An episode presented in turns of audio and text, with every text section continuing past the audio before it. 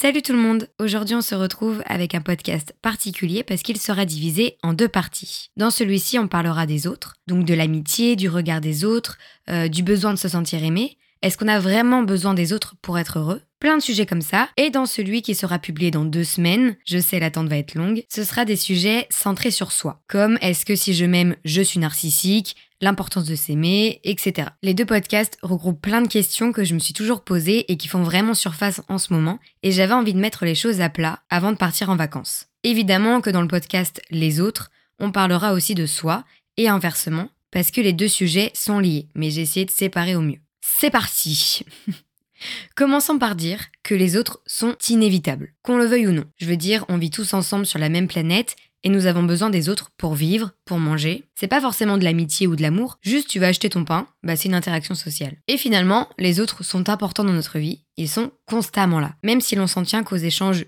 utile pour faire ses courses, trouver un logement, etc. Alors là, je préviens de suite, je vais répéter mille fois les autres, les autres, les autres, c'est insupportable. Je continue. Regardez, vous êtes peut-être seul dans votre chambre à m'écouter, mais je suis quand même là, même si ce n'est pas une discussion et que vous n'avez pas besoin de moi, je ne vous nourris pas, pourtant vous m'écoutez, alors que si on se tenait qu'aux choses nécessaires et vraiment utiles du concept des autres, est-ce que mon podcast est utile? Non.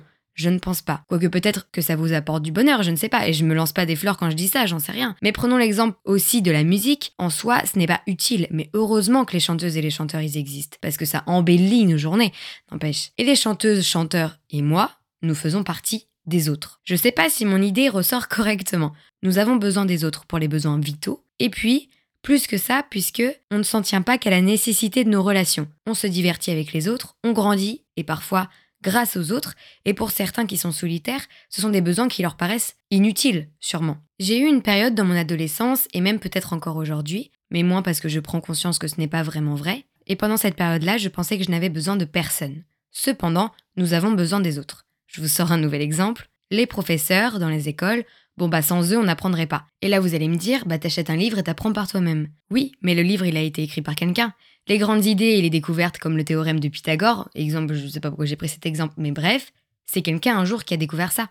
Et avant, je pensais que c'était mal de ressentir le besoin d'être entouré ou de demander de l'aide, en cours par exemple, parce que j'ai toujours été quelqu'un de plus ou moins indépendant et qui souhaitait et qui souhaite toujours le rester. Alors me dire que je me suffisais pas à moi-même, c'était compliqué. C'était un peu comme si je me sentais pas capable, que je n'étais pas suffisante pour moi-même. Et là me vient une avalanche de questions. Mais pourquoi avons-nous tant besoin des autres? Finalement, est-ce que ce serait pas une addiction, une dépendance aux autres, à l'amour des autres? Ce qui nous amène à discuter du regard des autres. Puisque pour qu'ils nous aiment, il faut accessoirement qu'ils portent un petit jugement sur nous, sur nos actions. Par là, je parle de leur regard. Ne pensez pas que je suis partie dans un autre sujet. Même si on dit qu'on ne juge personne, je pense que c'est humain. D'autant plus que juger n'est pas forcément négatif. Et puis porter un jugement négatif n'est pas toujours méchant. Je m'explique. Tu ne peux pas aimer tout le monde et être d'accord avec tout le monde. Mais tant que tu ne sors pas d'insultes euh, à son égard ou autre, en soi ce n'est pas si grave. Sur Internet, dans la vraie vie, tout le temps, tu portes un jugement. Après, c'est la manière dont tu l'exprimes qui peut être malveillante. Par exemple,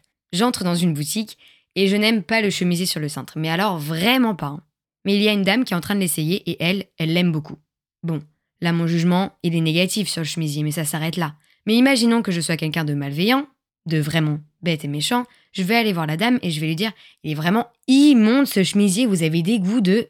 Vous vous dites mais personne ne fait ça. J'espère. mais sur internet, si, mais on y reviendra après. Revenons à ce besoin des autres, d'être aimé et tout ça. J'ai appris ça en cours, donc je suis un peu fière de le ressortir ici. Je vais vous parler de la pyramide de Maslow qui représente les besoins fondamentaux des individus. Les deux premiers besoins sont les besoins physiologiques, la faim, le repos, etc.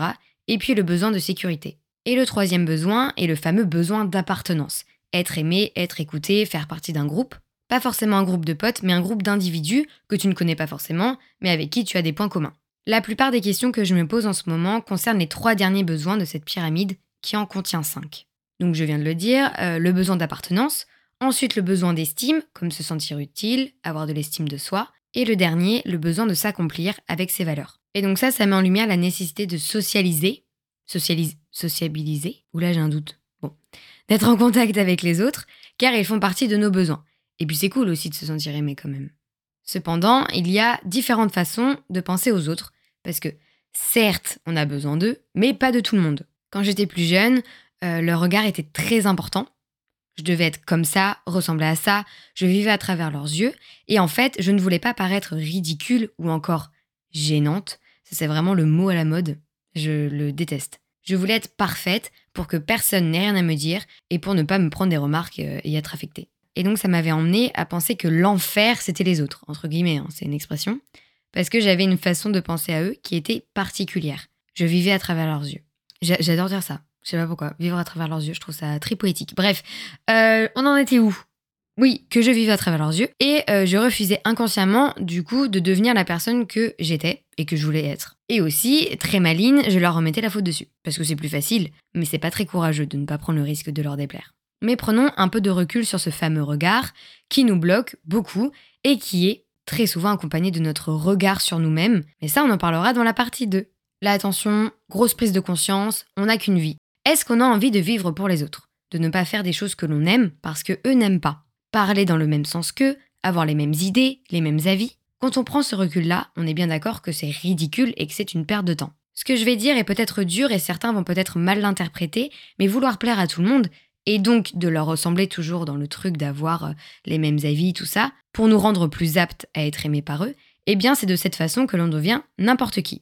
Il faut vraiment prendre conscience, et moi la première, hein, je vous donne pas une leçon de morale parce que ce podcast-là, je le fais pour moi, c'est les questions que je me pose en ce moment. Donc euh, si je parle du regard des autres, c'est que ça me tourmente, je rigole. Ça me questionne, et voilà, je me demande pourquoi on y prête autant attention. Et donc il faut vraiment se mettre en tête qu'on est tous différents, et donc on ne peut pas plaire à tout le monde. Comme toi, euh, tu n'aimes pas tout le monde. Bah c'est pareil pour les autres. Même les stars, elles ne plaisent pas à tout le monde. Et je sais que ça fait peur de ne pas être aimé, mais est-ce que c'est vraiment la conséquence du fait de devenir toi-même? Non. Pas toujours. Les risques d'être la personne que tu es sont déjà d'attirer des personnes qui te correspondent et qui t'aiment pour la personne que tu es. Et puis, si certains te tournent le dos, s'ils te rejettent ou t'excluent, eh bien, c'est qu'ils ne te convenaient pas non plus. Il faut le voir comme ça. Tu vas pouvoir finalement être bien entouré. Bon, alors après, ce n'est pas parce que tu es toi-même que tu es nécessairement bien entouré. Ça aide, mais parfois il y a des petites erreurs dans le processus. Si on met, ça va être très approximatif, mais tous les gens de la Terre dans une salle, il va y avoir différents types de personnes. Beaucoup qui s'en fichent de ce que tu fais, qui s'en fichent de ta vie. Ensuite, ceux qui sont méchants, ça c'est inévitable, il y en aura toujours. Ceux où t'as l'impression qu'ils te jugent négativement, alors que pas du tout, c'est ton cerveau qui te joue des tours. Et puis, les experts qui te donnent la chance de t'améliorer. Par exemple, si tu te lances dans le montage vidéo, évidemment qu'au début ça va être bof.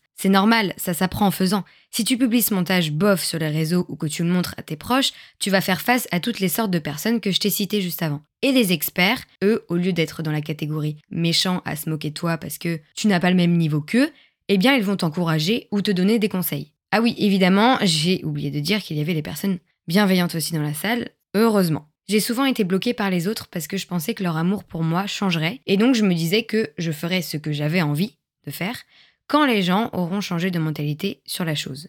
Par exemple, se mettre en avant sur les réseaux sociaux. On est plein à le faire, mais j'ai quand même l'impression que c'est pas très bien vu. Mais ça, encore une fois, on en parle dans le prochain podcast. Mais en fait, les gens, ils ne changeront pas. C'est très compliqué de changer la société. Regardez, le féminisme, ça fait combien de temps que ça existe? Pourtant, encore aujourd'hui, chez certains, la société patriarcale domine. C'est l'homme qui dirige. Donc si je dois attendre que les gens changent leurs idées, autant vous dire que je ne ferai jamais ce que j'avais envie de faire.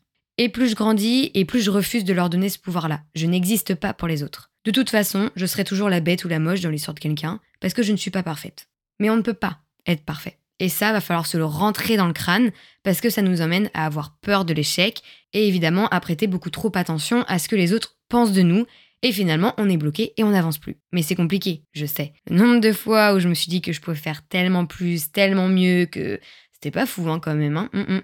J'essaie de travailler sur ça, mais c'est compliqué. Euh, parce qu'il y a toujours, euh, enfin moi je sais qu'il y a toujours un truc négatif, un détail négatif qui fait surface et qui me dit oui bah t'es fier de toi, mais enfin bon c'est pas non plus euh, voilà. Et puis devenir comme tout le monde n'est pas la solution et c'est surtout pas possible. Et puis ce que les gens pensent, ce sont que leur vérité, pas la tienne. Ils peuvent par exemple adorer un film que toi tu ne vas pas aimer, pourtant est-ce qu'ils vont arrêter de le regarder? Je ne crois pas et je ne leur souhaite pas. Donc c'est pareil pour toi. Tu aimes faire ça, portez ça, écoutez ce genre de musique, continue. Sincèrement, les gens ne vont pas s'arrêter de vivre parce qu'ils n'aiment pas ce que tu fais. Mais j'avoue que si tout le monde commence à ne pas aimer la version de toi que tu es en train de devenir, ça peut faire mal, mais je me répète, c'est que vous ne vous correspondiez pas, c'est tout. Faire trop attention à ce que les gens pensent, même des inconnus, c'est leur donner le pouvoir de décider à ta place de la manière dont va se dérouler ta vie. Pour moi, les gens qui, malgré euh, ce qu'on peut penser d'eux, feront toujours en sorte de réaliser leurs rêves, sont ma source d'inspiration. Celles et ceux qui disent haut et fort les valeurs et leurs combats, ce sont des sources d'inspiration. Oui, ils vont se mettre des gens à dos, mais ils assument qui ils sont et ils ne vivent pas à travers les autres. Et ça, ça fait partie du risque d'accepter qui tu es. C'est de devenir une source d'inspiration. Voilà, c'est tout. Hein. Non, mais c'est vrai, en fait, même si t'es quelqu'un qui n'est pas connu, t'as pas besoin d'être une personnalité pour être quelqu'un qui inspire une autre. J'ai des personnes autour de moi qui m'inspirent, et pourtant elles sont pas connues. Même si, encore une fois, si on réfléchit vraiment, être une source d'inspiration, euh, certes, tu donnes de l'inspiration, mais c'est aussi pas vivre dans le regard des autres, mais... Attendez, j'ai une idée là, mais j'arrive pas à la, hum, à la sortir. En fait, non. Ce que j'allais dire, c'est que être une source d'inspiration, c'est aussi un peu vivre euh, à travers les autres parce que bah, t'es leur source d'inspiration. Mais en fait, non, parce que tu fais pas ça pour eux. Tu fais ça pour toi et du coup, à travers ce que tu vas faire pour toi, tu les inspires. Il faut aussi se dire, euh, là je parle du regard des autres qui les pousse, on ne sait pas pourquoi, à te dire de façon malveillante que ce que tu fais c'est nul, que c'est moche, euh, que c'est euh, non non non. Pour moi, et mon histoire un peu d'énergie là, c'est un peu les gens qui ont une énergie, bah eux, c'est l'énergie négative, vraiment. Pourquoi ils ressentent autant de haine? Et pourquoi ils ressentent ce besoin de publier des commentaires sous les contenus des gens sur les réseaux sociaux ou se permettre de te dire des trucs dans la vraie vie? Qu'est-ce que ça peut leur faire? Le problème, ce n'est pas toi, mais plutôt eux qui doivent sûrement se sentir libérés d'avoir dit des méchancetés, sinon je vois pas à quoi ça servirait. Mais pourquoi ils font ça? Pourquoi ils ressentent ce besoin-là? C'est ce qu'il faut se demander si tu prends trop à cœur quelque chose et que ça t'a blessé. Ce n'est pas toi qui as en tort de faire quelque chose que tu aimes, mais eux qui ont ce besoin de se sentir supérieur à toi en te disant que c'est naze. Et je terminerai par dire que ce sont eux les nazes. Voilà, bim.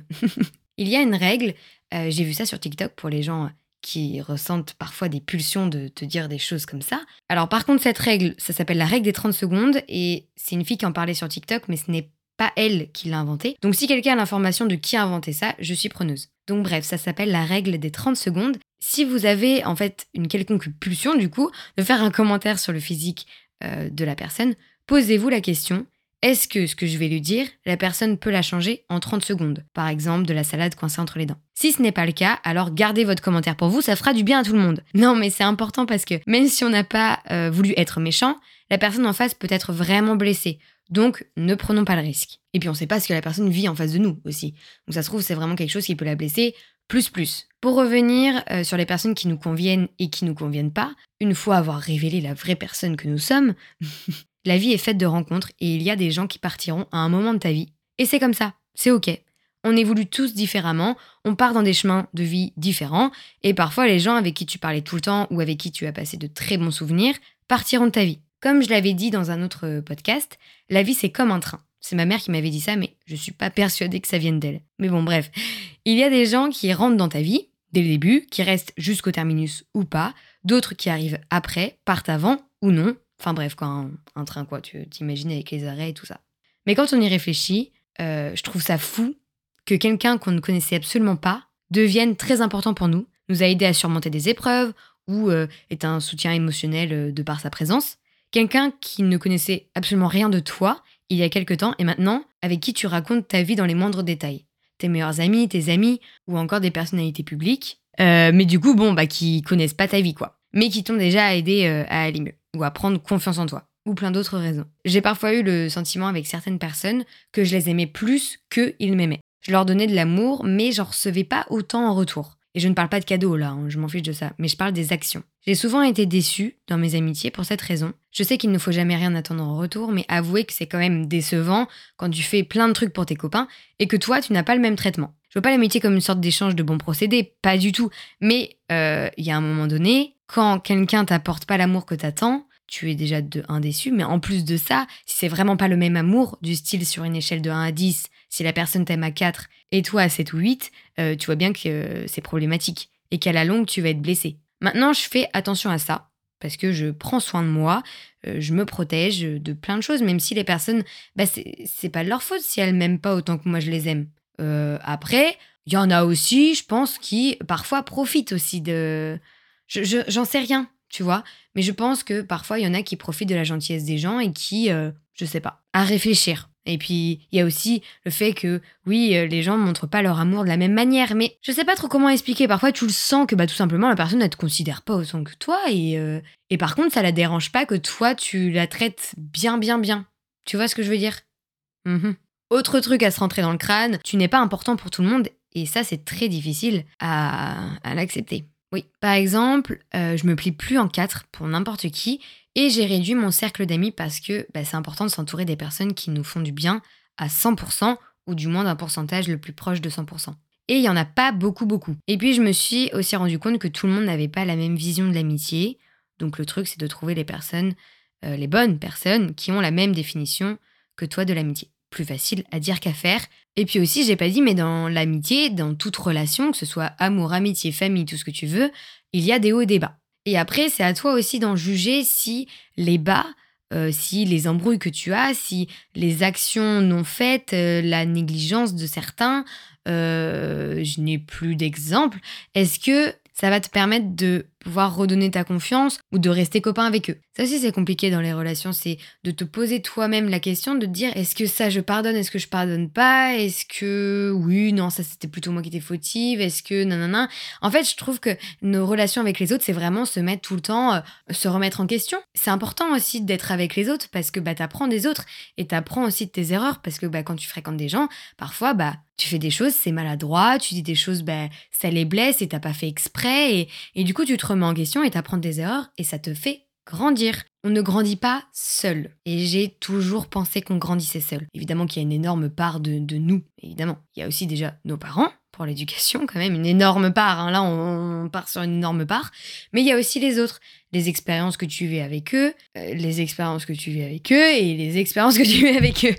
J'ai pas d'autres exemples. Et en fait, euh, bah, toujours pour reprendre cet exemple de train de la vie, c'est que parfois, tu vas faire des erreurs ou eux vont faire des erreurs que toi, tu vas pas pouvoir euh, pardonner, eux vont pas pouvoir te le pardonner, et le train continue d'avancer, tu continues de vivre, tu vas quand même rencontrer de nouvelles personnes, et c'est quand même important de se remettre en question de pourquoi, par exemple, tu as pris mal que la personne t'ait fait ça, ou pourquoi toi tu lui as fait ça, c'est se remettre en question pour que du coup tes autres relations après, elles soient euh, plus cool, et qu'il n'y ait pas euh, ces problèmes-là. Peut-être qu'il y en aura d'autres, mais j'espère que ce ne seront pas les mêmes. Si c'est les mêmes, ils vont se remettre en question. Et je dis pas ça encore une fois où je vous fais la leçon, pas du tout, parce que, moi, je, je suis pas parfaite, je le répète. C'est-à-dire que des fois, j'ai perdu des amitiés parce que c'était de ma faute, des fois, bah, j'ai perdu des amitiés parce que c'était de leur faute, ou parfois, on s'est juste perdu de vue.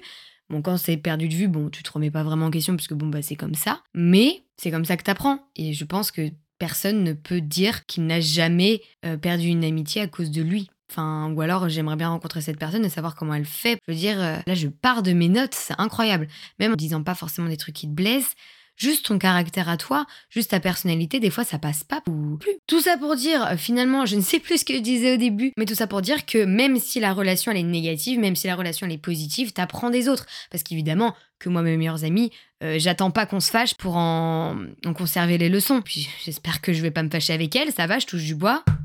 Merci, je ne souhaite pas ça quand même. Mais tu vois, le fait de partager des choses avec elles, ou même elles, elles ont des centres d'intérêt que toi tu n'as pas, bah t'apprends en fait des autres. Et ça, c'est vraiment cool. Oui, les autres sont inévitables, mais pas forcément négatifs. Donc pour reprendre l'expression l'enfer c'est les autres, bah pas tout le temps, hein. Et du coup, je reprends mes notes quand même, parce que là on s'est vraiment évadé.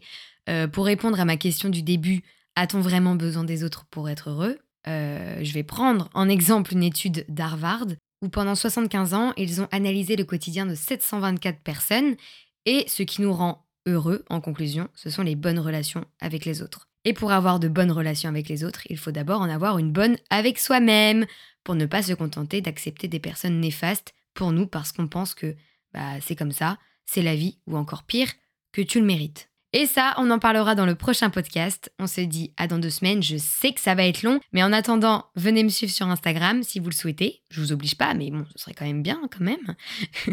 Il est dans la description de chaque podcast. Je le redis ici pour le plaisir. Lola, h i.itsme.lola. Prenez soin de vous. Bisous